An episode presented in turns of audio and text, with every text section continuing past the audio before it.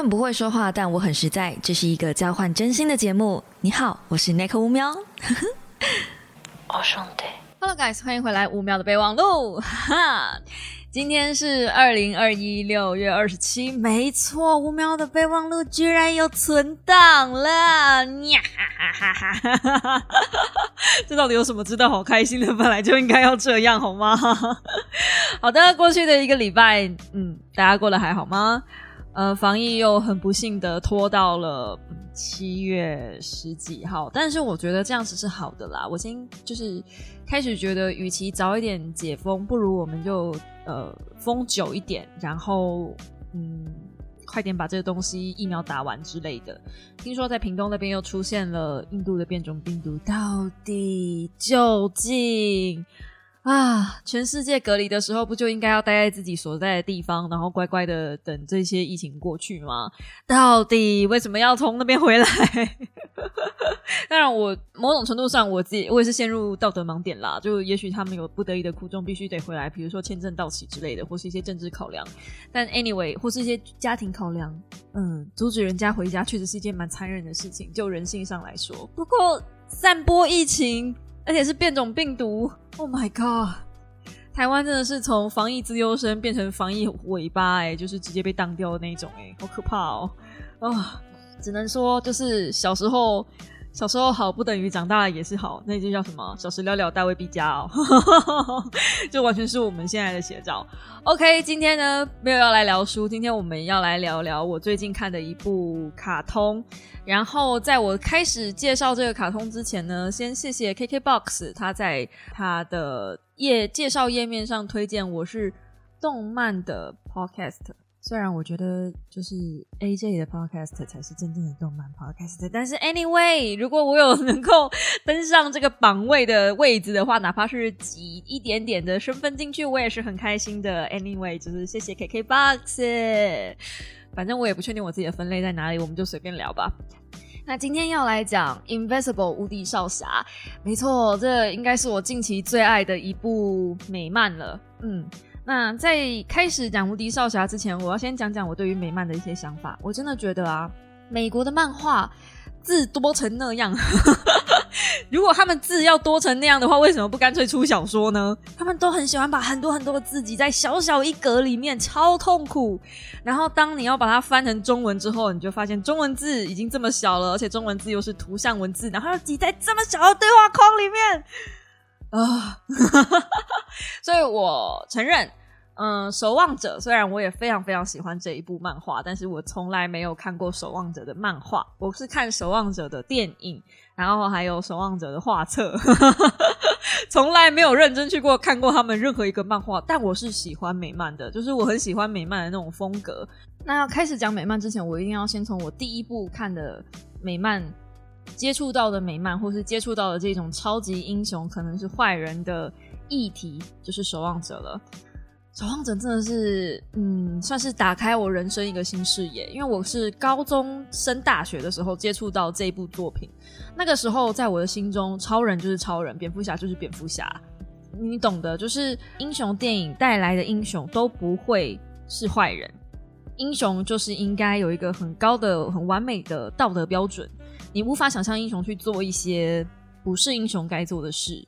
但是守望者里面并不是这样，里面有一个英雄，他就是以窃盗还有做一些苟且之事著名的英雄，然后甚至他会去强暴他自己的队友，那因此还生下了小孩。就你完全无法想象会有这样子的人存在，而且这种人居然可以被称之为英雄，只是因为他有能力，没有办法，我们偶尔就是要仰赖这样的人存在，amazing 吧？那我第二部看到类似这样的主题的作品呢，就是《黑袍纠察队》。《黑袍纠察队》前一阵子大红，那原因也不是因为他提出他他不是第一个提出这样子，就是超级英雄可能会有道德瑕疵的主题了，但他确实是用这样子的方式以及超展开还有血腥暴力吸引大家的眼球。所以当呃《Invisible》就是无敌少侠出现的时候，很多人都会拿他跟《黑袍纠察队》做比较，因为。呃，以血腥程度上来说，他们两个人可以说是不是两个人？这两部作品可以相提并论，甚至有过之而无不及。真的很可怕。所以如果你不是那么喜欢看血腥暴力的东西，那《黑袍纠察队》跟《Invisible》其实我就不太推荐你看。那我只能说，美剧或者是啊美漫，其实不太害怕去挑战这一种类型的议题。可是如果你看日漫的话，好像日漫也会讨论到一些人性的部分。但如果他们想要画超级英雄的漫画，就比较不会有这种英雄瑕疵的出现。就他们还是会相信要给孩子那种正向团队的力量。所以我一直觉得美漫比较适合给大人看。然后我们再讲一句实在话。所有的美漫，我真的不知道，就是到底是哪根筋不对劲，他们的字都小到一个不行哎！我真的就我还是孩童时代，就是高中、大学时代的时候，我就觉得那个美漫的字怎么可以这么小？他们是拿放大镜在看这些东西吗？而且在台湾，我又不知道去哪里买美漫嘛，所以基本上我们就只能在手机或者平板上看。我的天呐，那真的很小，然后又必须翻译成中文字。我的天呐，能想象图像记忆的中文图像的中文字，然后挤在这么小的方框里，然后字有超级多吗？啊！所以通常美漫我只喜欢收集画册，就是我喜欢他们的那种。呃，蹦、并、棒那种英文字体的设计真的很漂亮。就是，嗯，我其实是比较喜欢美式风格更多过于日式风格的人。那回来讲 Invisible，其实 Invisible 会在网络上兴起这么大的一波舆论，我觉得有可能是因为它也对到了年轻人的胃口。所谓的年轻人的胃口，除了暴力以外啦，当然他要提到很多就是年轻人的一些烦恼。我觉得这部戏最有趣的意思就是，嗯，无敌少侠他出生在一个，嗯，你可以说他是金汤匙的家庭里面，爸爸是全地球甚至是全宇宙最强的超人，然后他继承了他的超能力，可是他还是有烦恼，这种感觉就像是，嗯，你生在很有钱、全球首富第一名的人的家里，然后你还在烦恼你钱不够用，哎，对，就是这样。但是他从旁边的人看起来，他会觉得说：“天啊，你就是你是无敌少侠哎！Oh my god，我可以穿一下你的衣服吗？我可以披一下你的披风吗？”类似这样，他的朋友们就觉得：“哦，你好强哦！”可是你可以从上帝视野，就是我们的视角、观众的视角来看，他即便是无敌少侠，他一天还是只有二十四小时。他面对他的朋友，还是会迟到，尤其是女朋友，还是会迟到。然后他的课业还是有可能会被当掉，因为你知道他一天到晚要出去就是拯救世界，他上课的时候可能都在睡觉。然后他就做他的凡人的工作的时候，他其实是会没有办法顾及的。那你说他做在在做超人的工作吗？他其实也没有做到特别好。他虽然叫 Invisible，可是他基本上是从第一集被打到第八集，就是他的挫折是明显看得出来，并且他活在他爸爸的那种。嗯，全能全就是全能的之下，大家对他的期待会是他出现就应该要 cover 全宇宙这样，但他做不到，因为一来他还没有办法承受那样的能耐。那我对他印象最深刻的是他第一次上战场的时候，他发现他救不了路人，就是没有没有。呃，没有一个人是他可以全部救到的。他对此他觉得很困惑，而且也很害怕，他很挫折。可是这是就是事实实情，就你你不可能救全部的人。所以英雄这个角色，其实某种程度上来说，确实是要训练你要看多数，不是看少数。那这部戏里面还有很多的角色，像是政府官员的一个头头，他也是很标准，就是非常非常冷血。他必须要顾全大局，为此他要动用他所能动用的所有的资源，甚至是死亡也不在他的就是必要的话，他会让某些人死亡，而去完成他想要做的事情。可是这没有办法，因为他要看的是全球，他要顾及的是这么这么多的人数，所以嗯，有点是电车理论吧？你在。全球人口跟只有部分人口的状态下，你去比较的时候，去比较伤害，你也只能做这么样很粗暴的决断。对，那我觉得很多人都会以为说他这个角色可能是坏人，但是我反而觉得是在他的位置上，他只能这么做，因为他如果不这么做的话，很多他的事情就没有办法处理。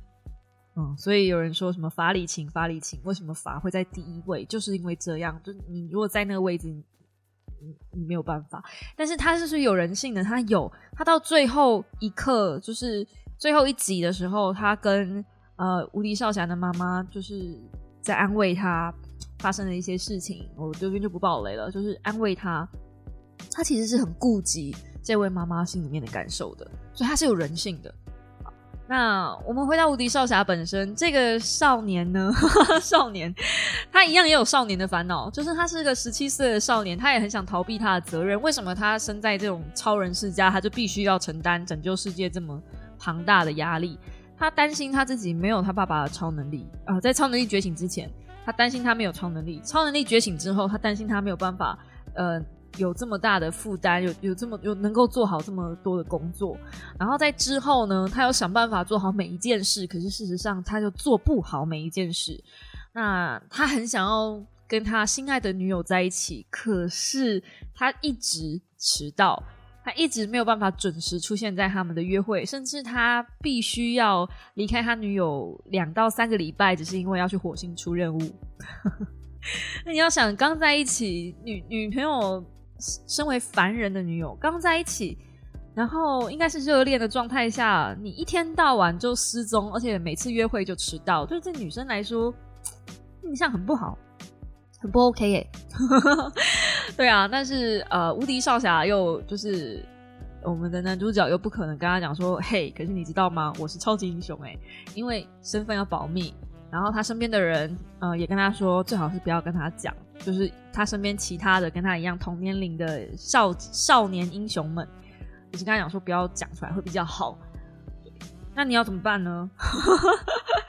就是你可以看到，即便是出生在这么完美的世家里面，我们都会以为啊，你有钱人的孩子就不会有太多的烦恼，但事实上，连超级英雄都会跟你有一模一样的烦恼，所以。我觉得这部戏会这么快在青少年间窜红，或者在我们这种嗯网络时代窜红吗？就是因为在二十几岁、三十几岁的人眼里看起来，这对就是我们当年经历过的那一些狗屁叨糟的烂事，一模模一样样。而且你会从第一集到第八集，你会看着他的成长，然后跟着他一起心碎，跟着他一起无力。他虽然叫无敌，就是 invisible 的英文是直接翻译就变成无敌。可是你可以看到他多脆弱，他从头到尾都不是无敌的。那我也很喜欢他的片头设计，就他片头就是一个 invisible 英文大字，然后随着一集一集的往后延伸，他那个无敌的字眼被溅上更多的血迹。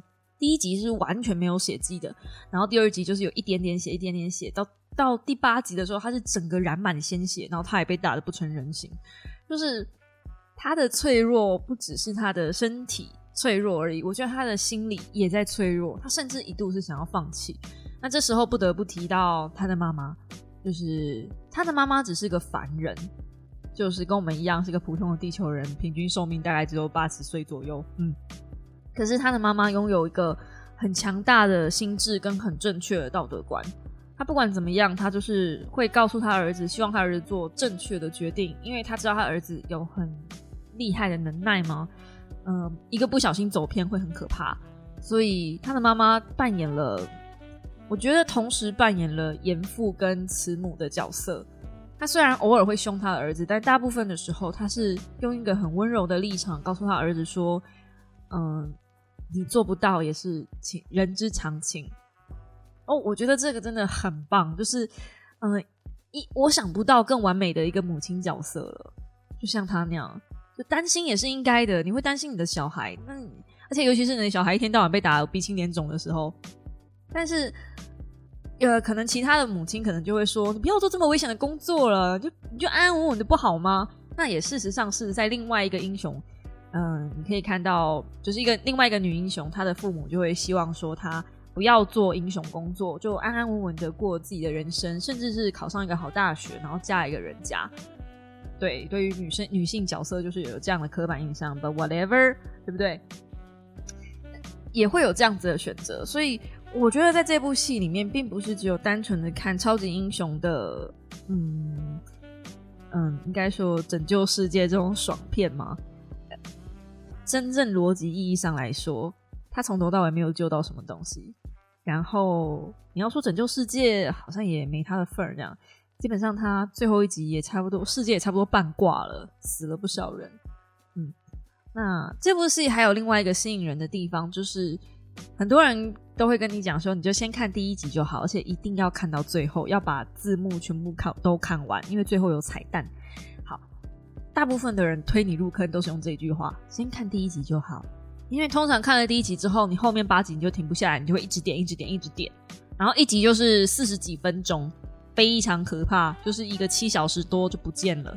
所以如果你要看的话，千万不要学我，从半夜两点开始看，麻烦你从早上，尤其有一个假日，最好是礼拜六，看完之后还可以好好休息的那种。嗯，因为真的会停不下来，心中会有个悬念，会告，会一直问为什么。我不想要爆太多的雷，但是我会觉得，嗯，这个为什么其实不是太重要。就是后来我解答了这第一集最后彩蛋的那个为什么的答案之后，我觉得没有这整部戏带给我的过程来的，嗯，更深刻吧。这么讲，我我一点都不在意，就是为什么无敌嗯全能侠，就是无敌少侠的爸爸要做出。那么残忍的行为，好，我就讲到这里就好了。对我一点都不在乎，因为我觉得这个，嗯，不是太重点，是就是这是这部戏的要引，可是不是，嗯，不是关键，但它是吸引你往下看的一个好奇心。对，就是好奇心，你会好奇为什么一个愿意拯救世界的人，最后会突然做出这样子的决定，然后你会。给他很多的理由，给他找很多借口。他是被操纵吗？他是要去交换什么吗？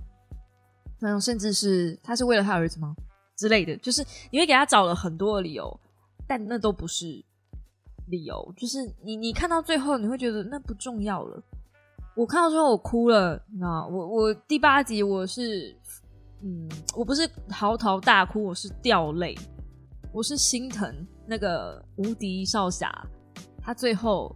当他爸爸跟他讲说：“嗯，千年之后你就只会剩下你，你身边在乎的人都不在了，因为我们就是会这样子，我们我们的能耐就是可以这样，你会活得比别人久，这些人都不重要。”然后当他说出说：“虽然就是我还有你啊，爸爸，就身边的人都不在了，可是我还有你。”然后这句话真的是。啊，好心碎哦！我真的啊，看到的时候我很很难过。你怎么会想到说一部超级英雄的卡通到最后端亲情牌这一张出来呢？对，亲情牌就是能够直接杀死我的那一种，直接把我往死里打的一个很关键的要点。嗯，那。这部戏还有很多人在讨论说，为什么女主角，呃，不是女主角啦，就是无敌少侠的女朋友，在发现无敌少侠的身份之后，会对他生气，然后反而跟他分手。我觉得讲这个不算暴雷，就是我忘记第几集了。某一集，无敌少侠因为一直不断的迟到，然后一直不断的消失，甚至在嗯女女主角发生危险的时候，她男朋友的身份消失，然后无敌少侠的身份出现来拯救她。这样子的状态下，然后她男朋友跟她坦白说：“哦，我就是这个无敌少侠。”然后这个女生就翻脸，非常用力的生气说：“我早就知道了，我早就猜到了，这就是你要说的吗？”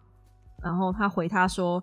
我是觉得你很天真可爱，你竟然以为你只把自己的身份公开了，然后这一切就结束了，就是你就没事了，我就可以接受这一切了。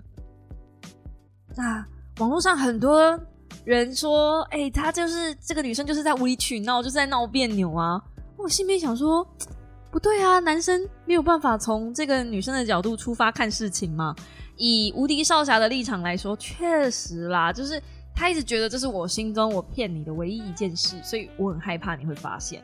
那我现在跟你坦白了，所以就没事了吧？因为我已经承认啦，我讲了实话啦，你应该要开心啦。以后就算我迟到了，也你也知道，呃，我是因为去拯救世界，所以才迟到的啊，我不是故意放你鸽子啊。可是以女生的立场来说，嗯，你就是骗了我这么这么久。虽然我已经偷发现了，我自己已经猜到了，但是你还是骗了我这么这么久。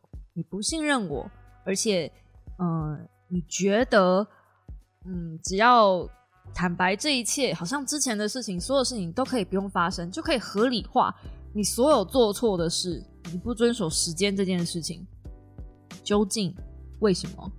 因为你是需要去拯救世界，或者因为你需要完成你的工作，我就必须要浪费我的时间在这里陪伴你，等着你。为什么？我就不重要吗？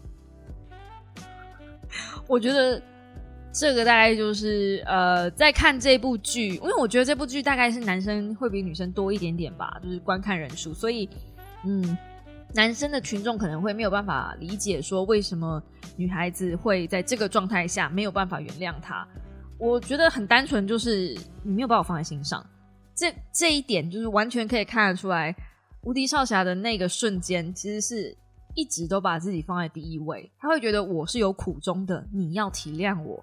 但事实上，在一段两性关系里面，没有所谓的“嗯，你要体谅我”，没有任何人需要去就是呃百分之百毫无理由的去体谅任何一个人。当然，关系里面是需要各退一步，没有错啦。但是如这个都是建立在信任以及包容上。诚如我前面所说。他已经不信任他了，他一开始就不信任他，所以没有办法把真实身份跟他讲，不是吗？而且他有很多的机会可以坦白，但他自始至终都没有啊。所以，嗯，我觉得站在女方的立场，当我感觉我不被你信任，我也不被你重视，为什么我还要体谅你？这种感觉吧，就是如果你看不懂那一段的话，我可以稍微解释一下，就是为什么那女生会生气。就是我完全可以理解她为什么生气，那不是闹别扭。如果不是后来发生了一件这么大的事，那个女生因为同情而原谅了无敌少侠的话，我觉得他们两个就是分定了，好吗？而且我事实上也觉得超级英雄这个职业就是不适合拿来当丈夫或者是男朋友这种角色。就如果你是个拯救世界的超级英雄的话，真的会比较难找呃伴侣。不要说超级英雄了，就说 YouTuber 就好了。嗯，YouTuber 实况组，我觉得很难找到圈外人当伴侣，因为工作时间就是不正常啊。然后虽然你会说，哎，可是你们工作状态很自由啊，你们呃看起来就是在玩啊，但事实上我们有很多无法承受的压力，而且收入又不稳定。然后你说我们工作时间很自由，换句话来说，就是我们无时无刻都在工作。哎，你可以想象，你跟你的女朋友或是跟你的男朋友出去。然后他随时随地都拿着一台相机，不是在跟你说话，是在跟相机说话吗？感觉你们是有三个人在约会，你跟他还有那台相机，并且你们的约会要全部都公开在网络上哦。你可以想象这样的生活吗？真的，我们只能跟圈内人在一起。Been there, done that。我我，至少我身边没有一个呃圈外的男性是可以接受。他的生活全部都坦然公开在网络上的，不要说身边的圈外的男性啊，连圈内男性，像我老公就不太能接受我们的生活全部公开在网络上。他可以接受他游戏的过程中公开在网络上，可是除了游戏以外的日子，他很不喜欢与人分享。啊，跟我完全不一样。我是什么事情都可以跟大家分享的那种人哟，真是糟糕呢。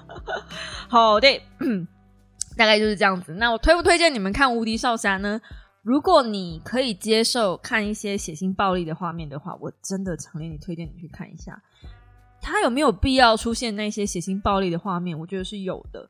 到第七集的部分的时候，我都会在心中扪扪自问说。真的甘姆苏腰 有需要做到这样吗？可不可以不要那么多番茄酱？厚里血，我今天晚上还吃红酱呢。哎，真的不不推荐吃红酱的时候，就是吃任何红酱意大利面，然后配这部剧，真的不适合。肉酱类或者是肉燥类的都不太适合。对，就是哦 no，就啊，对。但是到第第八集的时候，当真相大白的时候。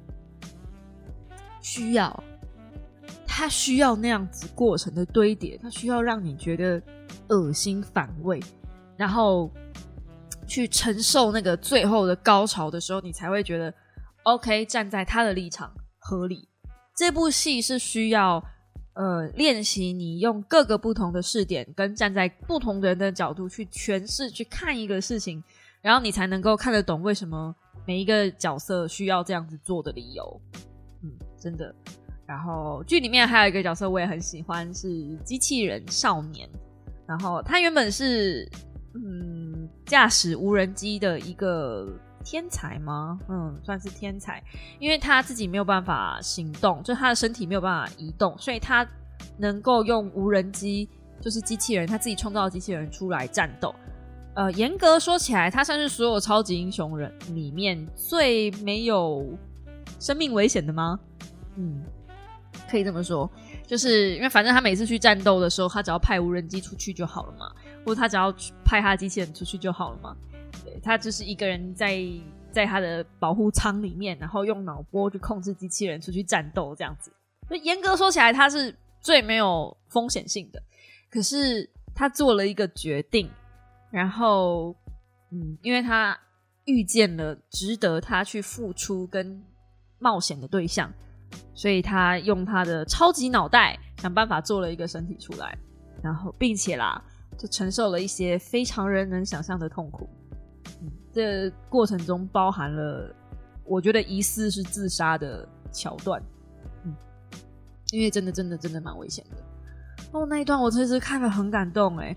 就这如果不是真爱，什么才是真爱？你原本可以安安心心的待在家里面当个臭宅宅，可是 可是你现在为了爱，你可以。勇敢的踏出去，而且你还不确定，而且是还不确定对方愿不愿意接受自己的状态下哦，那个真的是好感人哦！我不会讲，我觉得好感人哦，我好喜欢那一对哦，我真的希望那一对在第二季的时候不要出不要出现任何事情。那《无敌少侠》它它是漫画改编的嘛？它是在二零零三年一月二十二号出版，然后在二零一八年二月十四号结束，所以严格说起来，它的漫画已经完结了。如果你很好奇，就是无敌少侠他后面发生什么样的事情呢？嗯，你可以找漫画来看。但就像我前面说的，美漫真的是一个，唉，字很小，要具备放大镜功能才有办法看的一种漫画。对，所以我我自己是追呃漫动漫的版本啦，就是我宁愿等阿玛阿玛总就是开始再出下一季我才要看，要不然我真的没有办法看美漫。但是我会乐意去收他的画册，嗯，如果有画册的话，有朝一日如果我去美国，可能我真的真的最想去逛的就是他们的漫画店了，就是那种美剧里面然后出现臭仔仔会聚集的地方，我可能会超爱。我一直觉得为什么就是美国不知道为什么美剧很喜欢去调侃那种就是喜欢看漫画的人，我觉得那很好啊。都是艺术哎，我觉得美漫就是一个随便撕一页下来，表框都很有感觉的那种东西。唉，不懂他们在想什么，真的不懂。好啦，疫情在家，哇，讲太久话了，喉咙又有痰了。疫情在家，你最近又看了什么样的好东西呢？嗯，六人行我也已经浩浩荡荡把第十集看完了，也就是说我又重刷了一遍啊，真的是经典中的经典。不得不说，嗯，我讨厌 Rachel，然后到后面。我连 Rose 都讨厌了，对，就是那一对，真是哎，没有办法，我们还是没有办法接受。最爱的还是钱德，嗯，钱德兵，我永远的挚爱。对，六人行就是以浩荡看完了。那还有人跟我说，哎，可以去看那个摩登家庭啊，或者是可以去看，嗯，呃，宅男行不行啊？我跟你们说，这两部也是我刷到爆炸的，就是长青美国剧，这样。现在美剧真的很少有我没看过的了吧？然后最近 Netflix 上还有出现，嗯，比如说《A V 帝王》第二季呀，然后还有一个《路南》，是不是？嗯，就最近出了蛮多新剧的啦。但那个东西我都想要，就是累积稍微多一点，不然以我看剧的速度，真的是很快就看掉了。我怕我又剧荒。最近晚上都跟老公在看一些什么烧烤节目，那种煮饭的真人对决秀啊，那个也很好看，而且那个意外的很感人。